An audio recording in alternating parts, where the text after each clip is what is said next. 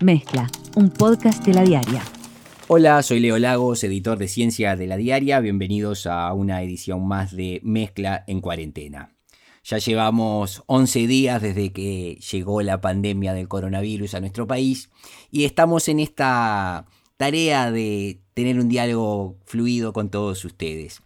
Algo que me sucedió en la vida personal y que creo que está bueno trasladar a, este podcast es que me han llegado preguntas de algunos amigos que como saben que me gustan los temas científicos, me preguntan sobre algunos temas vinculados debido a que está circulando mucha información y es bueno poder hablar con alguien y poner esa información en contexto. ¿Qué pasó? Bueno, lo que van a escuchar ahora son preguntas que me hizo un gran amigo, a quien yo llamo Alfredo, y mm, me pareció una linda oportunidad para inaugurar una línea en la cual ustedes, lectoras y lectores de la diaria, puedan hacernos llegar las consultas y nosotros trataremos de contestarles por aquí en nuestro podcast y también obviamente a, través del WhatsApp. Para eso inauguramos una línea 092-555-553 para que ustedes nos hagan llegar sus audios de WhatsApp con las preguntas y las interrogantes o las dudas que se les ocurran. En la medida, obviamente, que tengamos la respuesta, se la daremos. Y si no, vamos a hacer lo que hacemos siempre en la sección de ciencia de la diaria. Cuando no tenemos la respuesta, vamos y preguntamos a quién creemos que puede tenerla. Y aún así, a veces las respuestas no están. Por ejemplo, ya el virólogo Juan Cristina nos decía en un podcast que ya emitimos que aún no hay una explicación contundente que explique por qué, por ejemplo, el coronavirus, el COVID-19, no afecta a los niños. La ciencia es la búsqueda de respuestas, pero también es el planteo de preguntas. Aquí estamos para contestarlas. Vamos a ver las que me preguntó este amigo Alfredo y que da inicio a esta serie de podcasts en la que vamos a tratar de responder las interrogantes que ustedes tienen. Pregunta desde acá, desde Playa Hermosa, Maldonado, de los impactos, digamos, positivos que puede llegar a tener esto. No sé, yo me imagino que las emisiones de CO2, no leí nada, pero, pero Agus me comentaba que bueno, que en algunos lugares empezaban a escuchar pajaritos y cosas por la inactividad humana. Y así como eso, obviamente que seguro que bajaron las emisiones de CO2 a nivel global. Si llegas a tener algo de eso, algún tipo de información de ese tipo de cosas, y, nada, que puede ser algo interesante para seguirlo, o para pensarlo por lo menos, a ver si se puede monitorear, si no, y si capaz que el modelo más acorde tiene que ver con esta manera de vida y consumo, y no tan parecido a como estábamos la semana pasada, por ejemplo. Ojalá pase por ahí, pero está difícil ver que, que esto nos lleve a una forma de vida más coherente. Acordate, tuvimos la crisis del 2002 y la gente hasta ayer estaba metiendo tarjetazo a lo loco de nuevo.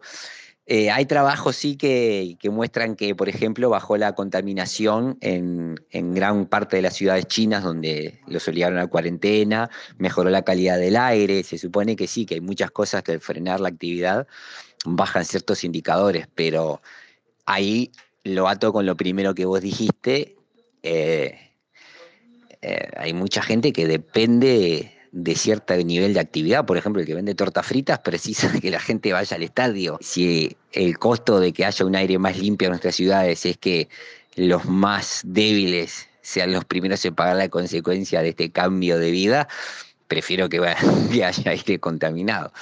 Este, sí hay indicadores de que han mejorado algunas cosas. Ya te digo, el único trabajo serio que leí es sobre calidad de aire en China, porque pasó hace más tiempo, entonces los científicos tienen más tiempo para publicar los datos. Pero yo no creo que estemos ante un inminente cambio civilizatorio, sobre todo porque ya te digo, el, virus este afecta al 80% de las personas que afectan, no le hace nada, así que no. Lamentablemente no creo que esto sea borrón y cuenta nueva para la civilización occidental y oriental ahora tampoco. Pero crucemos los dedos, capaz que sí. Otra cosa que me ha surgido como duda, la, mutación de los virus en general terminan siendo complicadas, ¿no? O sea, eh, cuando un, virus muta, termina siendo muchas veces más complicado que, digamos que este COVID-19, de este caso. es así, ¿no? Y la duda es si todos los virus mutan, o sea, si es como una cosa que ya sabemos que va a pasar.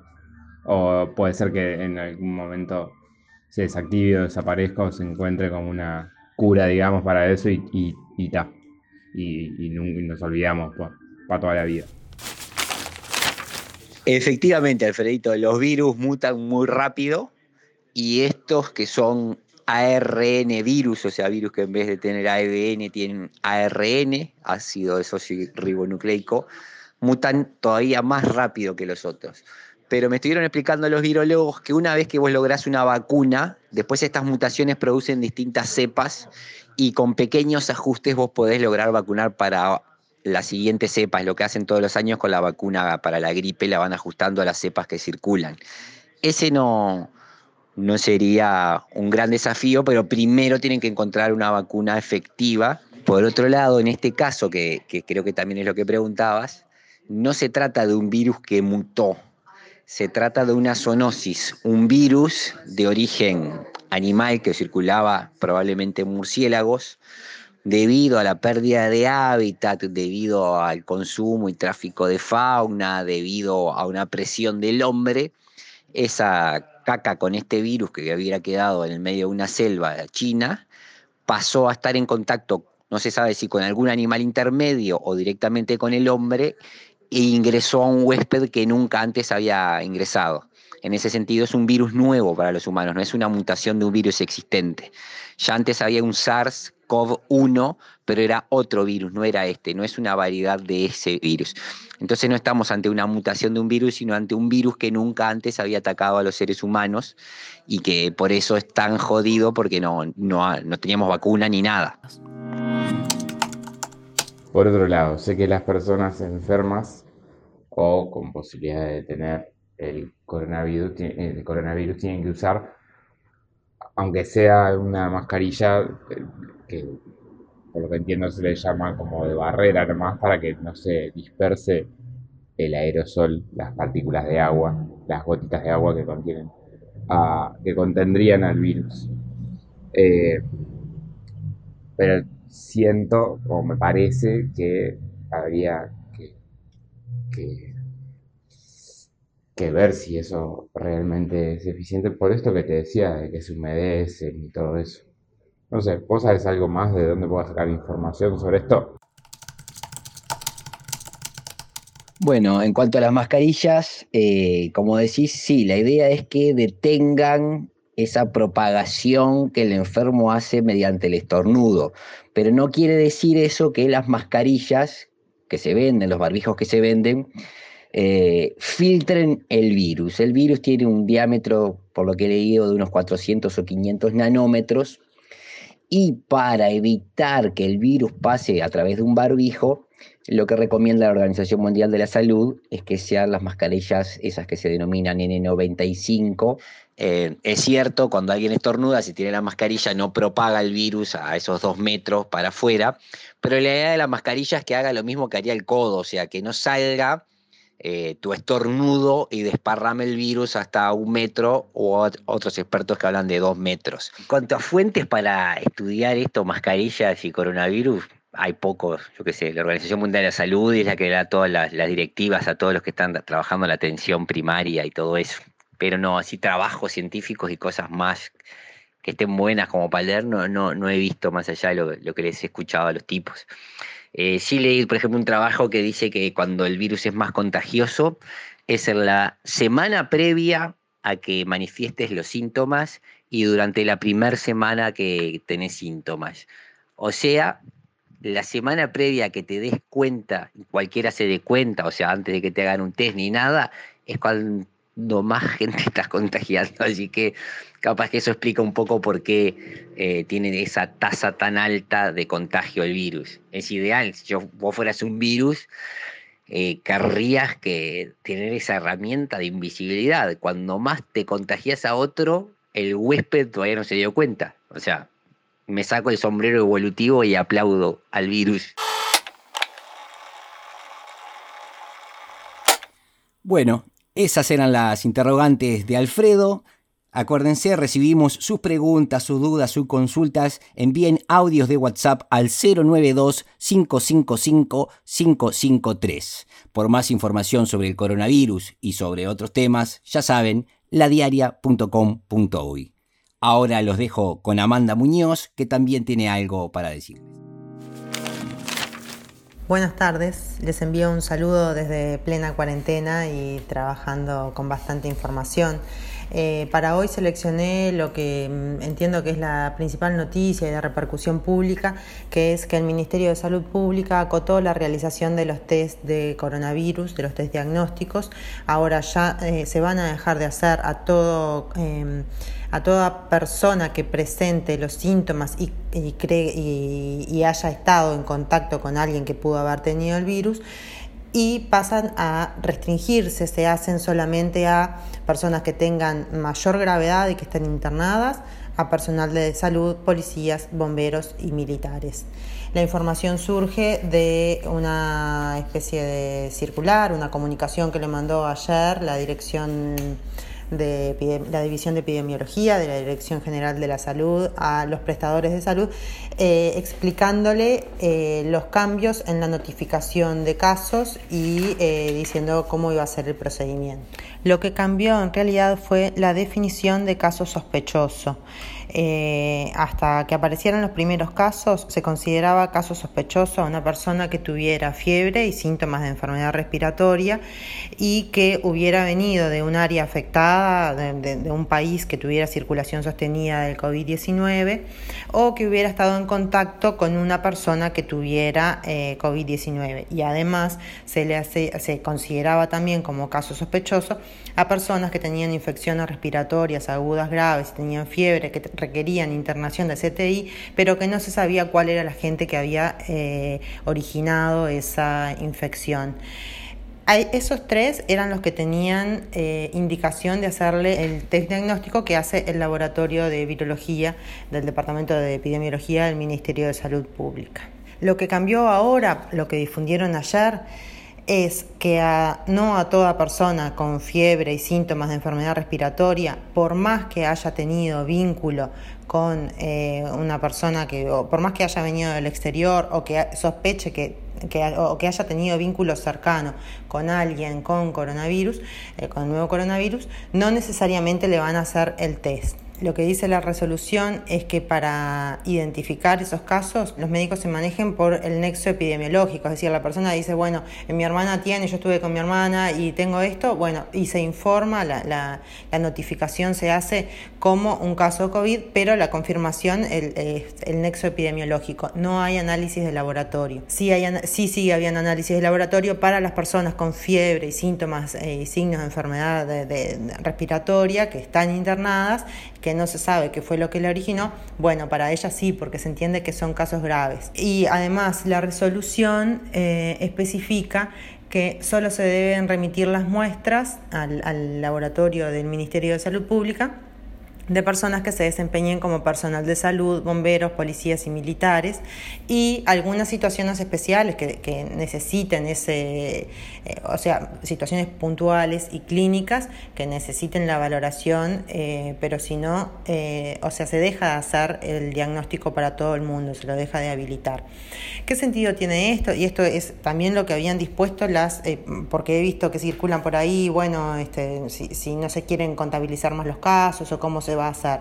Yo me traté de comunicar hoy con, autoridades del Ministerio de Salud Pública y no logré, todos me dijeron que iban a sacar un comunicado que todavía no ha salido. Pero bueno, o sea, no, no, no quiere decir eh, necesariamente que haya, no, no, quiere decir que haya una mala intención, o sea, esto ya estaba previsto y se hace así, cuando un virus pasa a ser circulación eh, comunitaria, bueno, eh, y el tratamiento es el mismo, no se le hace un estudio.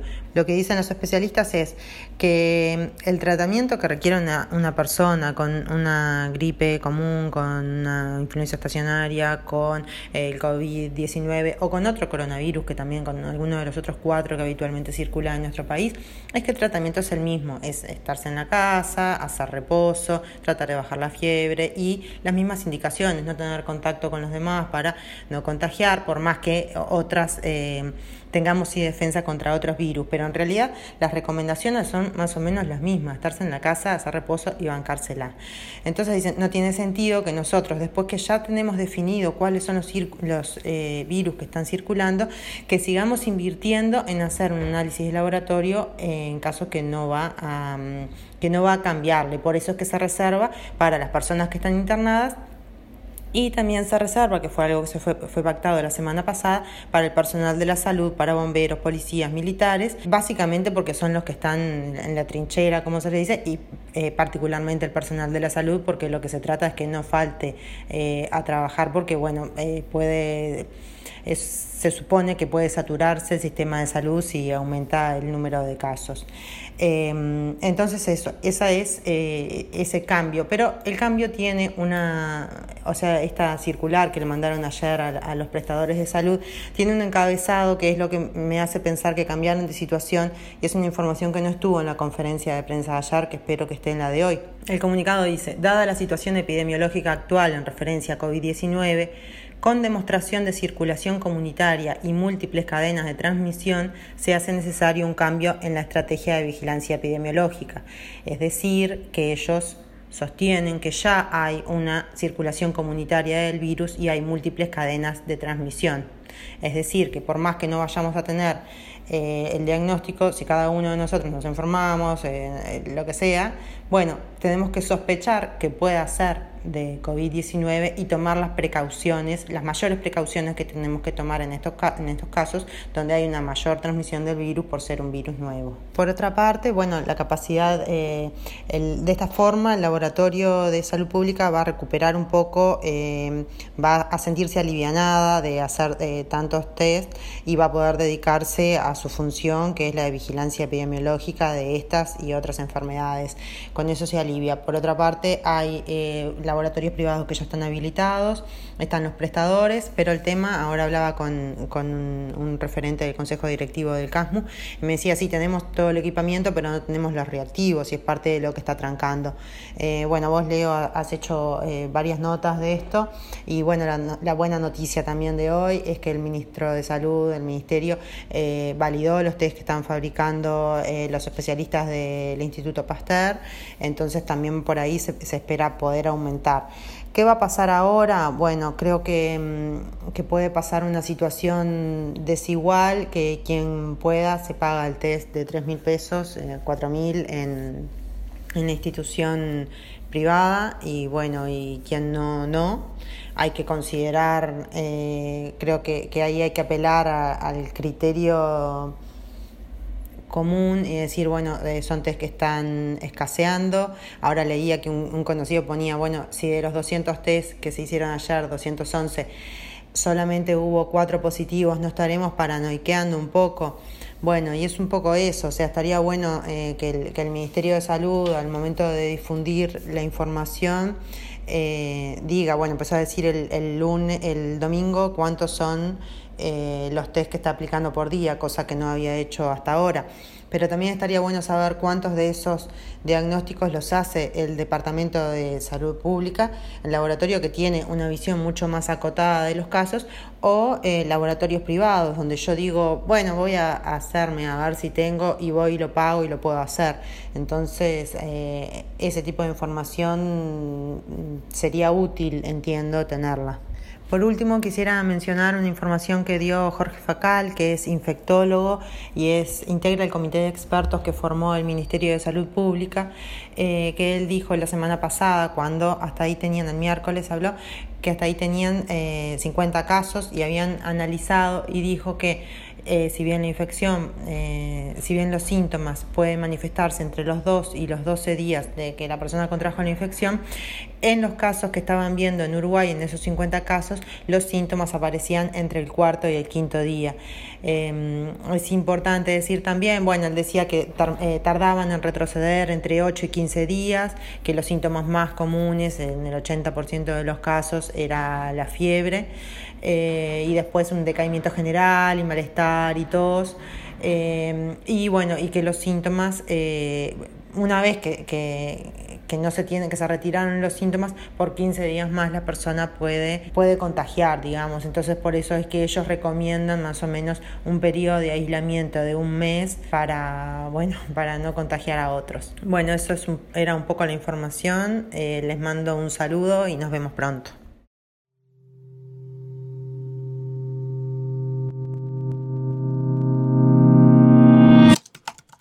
Conducción Leo Lagos. Participación Amanda Muñoz. Edición Joaquín Fernández. Sumate a nuestra comunidad.